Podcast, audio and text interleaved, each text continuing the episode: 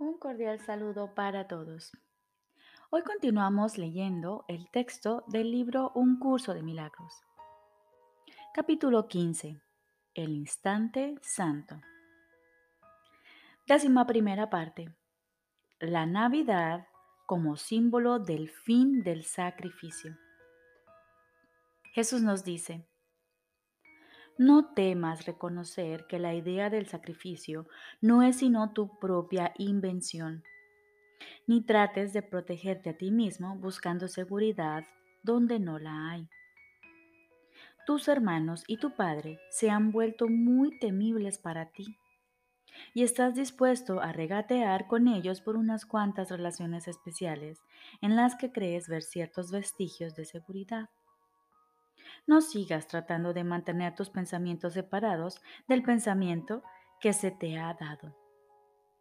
Cuando aquellos que se ponen al lado de éste y se perciben allí donde realmente se encuentran, elegir entre ellos no es más que un dulce despertar, tan simple como abrir los ojos a la luz del día cuando ya no tienes más sueño. El símbolo de la Navidad es una estrella una luz en la oscuridad. No la veas como algo que se encuentra fuera de ti, sino como algo que refulge en el cielo interno y acéptala como la señal de que la hora de Cristo ha llegado. Cristo llega sin exigir nada. No le exige a nadie ningún tipo de sacrificio. En su presencia, la idea de sacrificio deja de tener significado, pues Él es el anfitrión de Dios. Y tú no tienes más que invitar a aquel que ya se encuentra ahí. Al reconocer que su anfitrión es uno y que ningún pensamiento ajeno a su unicidad puede residir allí con él. El amor tiene que ser total para que se le pueda dar la bienvenida pues la presencia de la santidad es lo que crea la santidad que lo envuelve. Ningún temor puede asaltar al anfitrión que le abre los brazos a Dios en la hora de Cristo, pues el anfitrión es tan santo como la perfecta inocencia a la que protege y cuyo poder a su vez lo protege a él. Esta Navidad, entrégale al Espíritu Santo todo lo que te hiere. Permítete a ti mismo ser sanado completamente para que puedas unirte a Él en la curación y celebremos juntos nuestra liberación, liberando a todo el mundo junto con nosotros. Inclúyelo todo, pues la liberación es total. Y cuando la hayas aceptado junto conmigo, la darás junto conmigo todo dolor, sacrificio o pequeñez desaparecerá de nuestra relación, que es tan pura como la relación que tenemos con nuestro Padre y tan poderosa. Todo dolor que se traiga entre nuestra presencia desaparecerá. Y sin dolor no puede haber sacrificio. Y allí donde no hay sacrificio, allí está el amor. Tú que crees que el sacrificio es amor, debes aprender que el sacrificio no hace sino alejarnos del amor, pues el sacrificio conlleva culpabilidad tan inevitablemente como el amor brinda paz.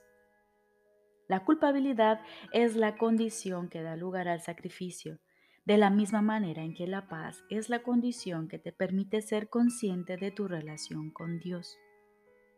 Mediante la culpabilidad, excluyes a tu padre y a tus hermanos de ti mismo.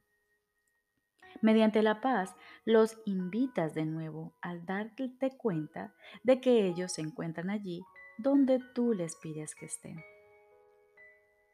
Repito, mediante la paz los invitas de nuevo al darte cuenta de que ellos se encuentran allí donde tú les pides que estén. Lo que excluyes de ti mismo parece temible, pues lo imbuyes de temor y tratas de deshacerte de ello, si bien forma parte de ti. ¿Quién puede percibir parte de sí mismo como despreciable y al mismo tiempo vivir en paz consigo mismo? ¿Y quién puede tratar de resolver su conflicto interno, entre comillas, entre el cielo y el infierno, expulsando al cielo y dotándolo de los atributos del infierno, sin sentirte incompleto y solo? Mientras percibas el cuerpo como lo que constituye tu realidad, te percibirás a ti mismo como un ser solitario y desposeído. Y te percibirás también como una víctima del sacrificio y creerás que está justificado sacrificar a otros. Pues ¿quién podría rechazar al cielo y a su Creador sin experimentar una sensación de sacrificio y de pérdida? ¿Y quién podría ser sujeto de sacrificios y pérdidas sin tratar de rehacerse a sí mismo? No obstante, ¿cómo ibas a poder hacer esto por tu cuenta cuando la base de tus intentos es que crees en la realidad de la privación? Sentirse privado de algo engendra ataque, al ser la creencia de que el ataque está justificado. Y mientras prefieras conservar la privación, el ataque se vuelve salvación y el sacrificio amor. Y así resulta que en tu búsqueda de amor vas en busca de sacrificio y lo encuentras. Mas no encuentras amor. Es posible negar lo que es el amor y al mismo tiempo reconocerlo. Es imposible negar lo que es el amor y al mismo tiempo reconocerlo. El significado del amor reside en aquello de lo que te desprendiste, lo cual no tiene significado aparte de ti. Lo que prefieres conservar es lo que no tiene significado, mientras que lo que quieres mantener alejado de ti encierra todo el significado del universo y lo conserva intacto dentro de su propio significado. Si el universo no estuviese unido a ti, estaría separado de Dios y estar sin Él es carecer de significado. En el instante santo se percibe la condición del amor, pues las mentes se unen sin la interferencia del cuerpo y allí donde hay comunicación hay paz. El príncipe de la paz nació para restablecer la condición del amor, enseñando que la comunicación continúa sin interrupción aunque el cuerpo sea destruido, siempre y cuando no veas al cuerpo como el medio indispensable para la comunicación. Y si entiendes esta lección, te darás cuenta de que sacrificar el cuerpo no es sacrificar nada y que la comunicación, que es algo que es solo propio de la mente, no puede ser sacrificada. ¿Dónde está entonces el sacrificio? Nací para enseñar la lección de que el sacrificio no está en ninguna parte y de que el amor está en todas partes. Y esta es la lección que todavía quiero enseñarles a todos mis hermanos, pues la comunicación lo abarca todo. Y en la paz que restablece el amor viene por su propia voluntad. No permitas que la desesperanza opaque la alegría de la Navidad, pues la hora de Cristo no tiene sentido si no va acompañada de alegría. Unámonos en la celebración de la paz, no exigiéndole a nadie ningún sacrificio, pues de esa manera me ofreces el amor que yo te ofrezco. ¿Qué podría hacernos más felices que percibir que no carecemos de nada? Ese es el mensaje de la hora de Cristo, que yo te doy para que tú lo puedas dar y se lo devuelvas al Padre que me lo dio a mí. Pues en la hora de Cristo se restablece la comunicación y Él se une a nosotros para celebrar la creación de su Hijo. Dios le da las gracias al santo anfitrión que desee recibirle y le deje entrar y morar allí donde Él desea estar. Y al tú darle la bienvenida, Él te acoge en sí mismo, pues lo que se encuentra en ti, que le das la bienvenida, se le devuelve a Él. Y nosotros no hacemos sino celebrar su plenitud cuando le damos la bienvenida dentro de nosotros. Los que reciben al Padre son uno con Él, al ser los anfitriones de aquel que los creó. Y al abrirle las puertas, su recuerdo llega con Él.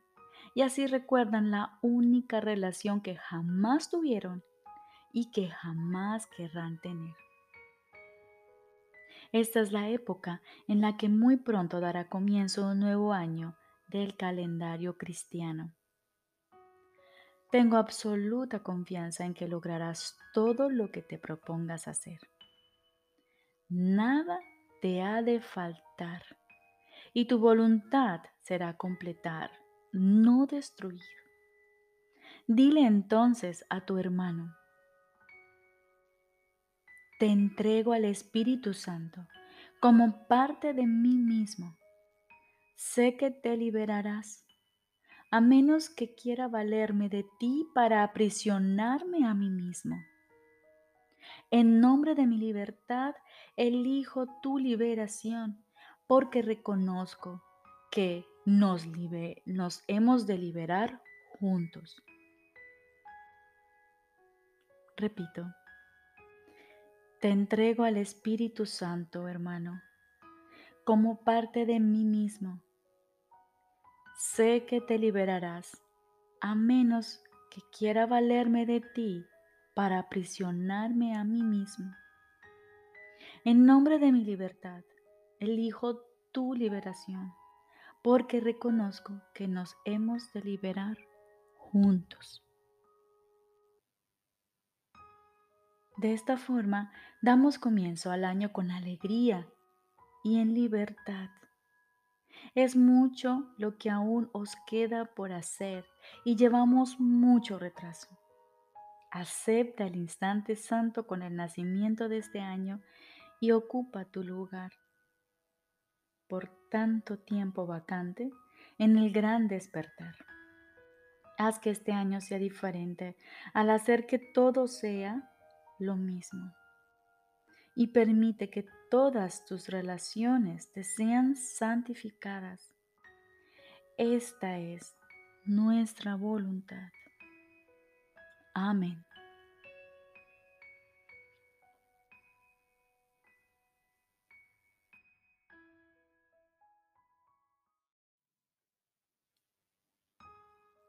Ahora continuamos con el libro de ejercicios Lección número 127. No hay otro amor que el de Dios. Tal vez creas que hay diferentes clases de amor. Tal vez creas que hay un tipo de amor para esto y otro para aquello. Que es posible amar a alguien de una manera y a otra persona de otra. El amor es uno.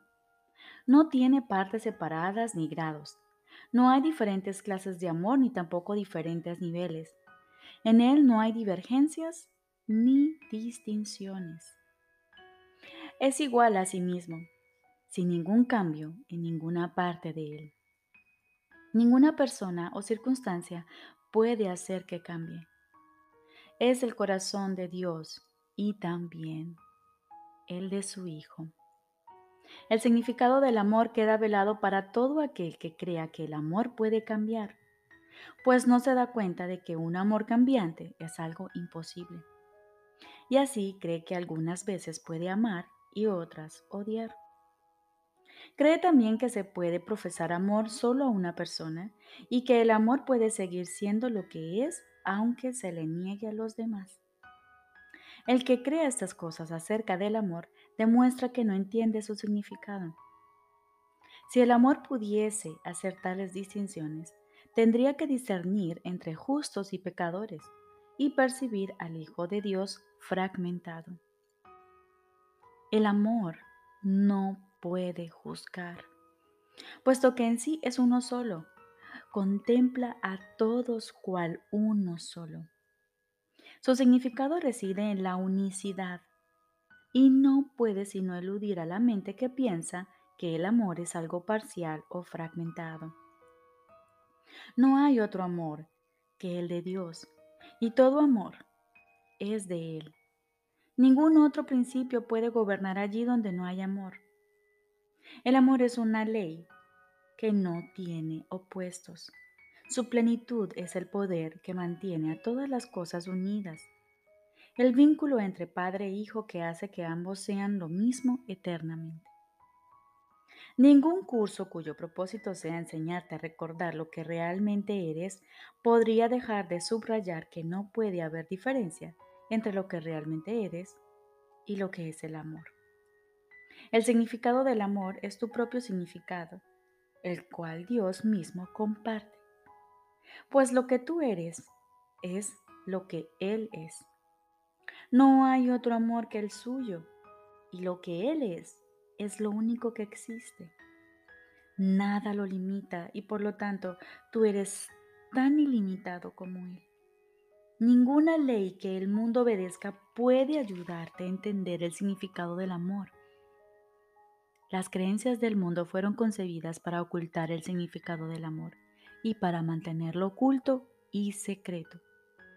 No hay ni un solo principio de los que el mundo defiende que no viole la verdad de lo que es el amor y de lo que por ende eres tú también. No busques tu ser en el mundo, el amor no se puede encontrar en las tinieblas ni en la muerte. Sin embargo, es perfectamente evidente para los ojos que ven y para los oídos que oyen la voz del amor. La práctica de hoy consiste en liberar a tu mente de todas las leyes que crees que debes obedecer y de todas las limitaciones que rigen tu vida y de todos los cambios que crees forman parte del destino humano. Hoy vamos a dar paso más, vamos a dar el paso más ambicioso de los que requiere este curso en tu avance hacia el objetivo que ha establecido.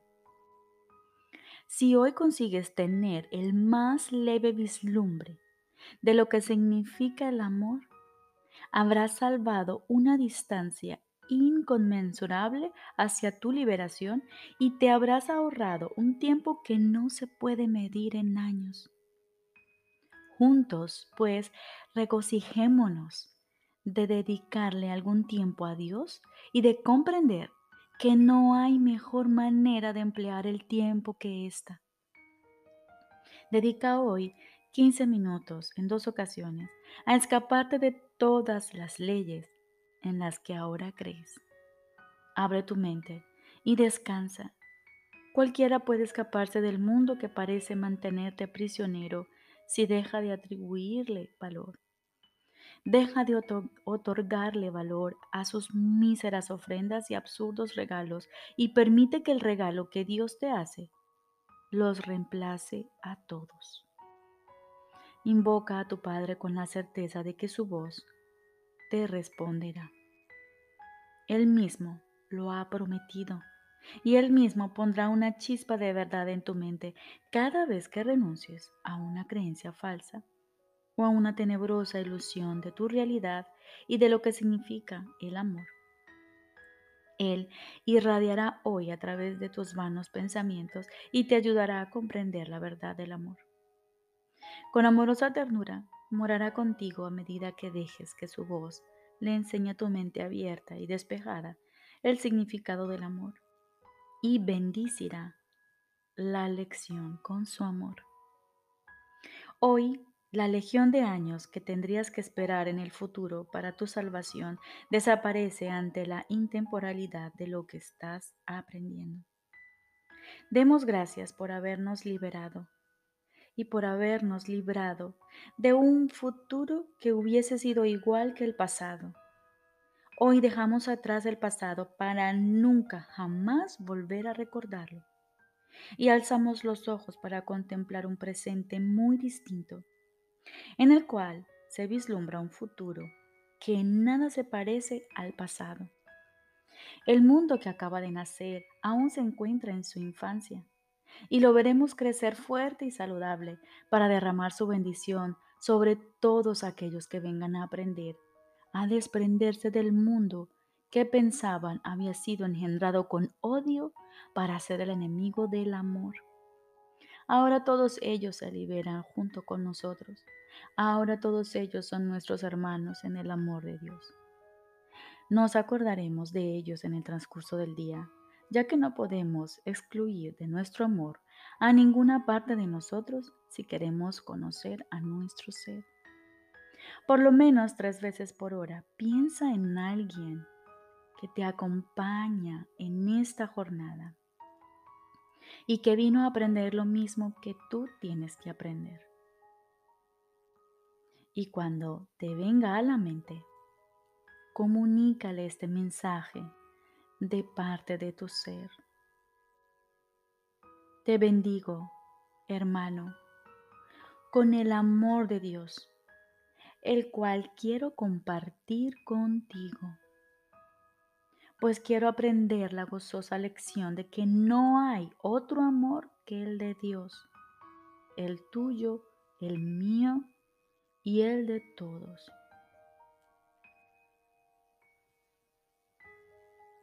Recordemos, hoy por lo menos tres veces por hora nos damos la oportunidad de pensar en alguien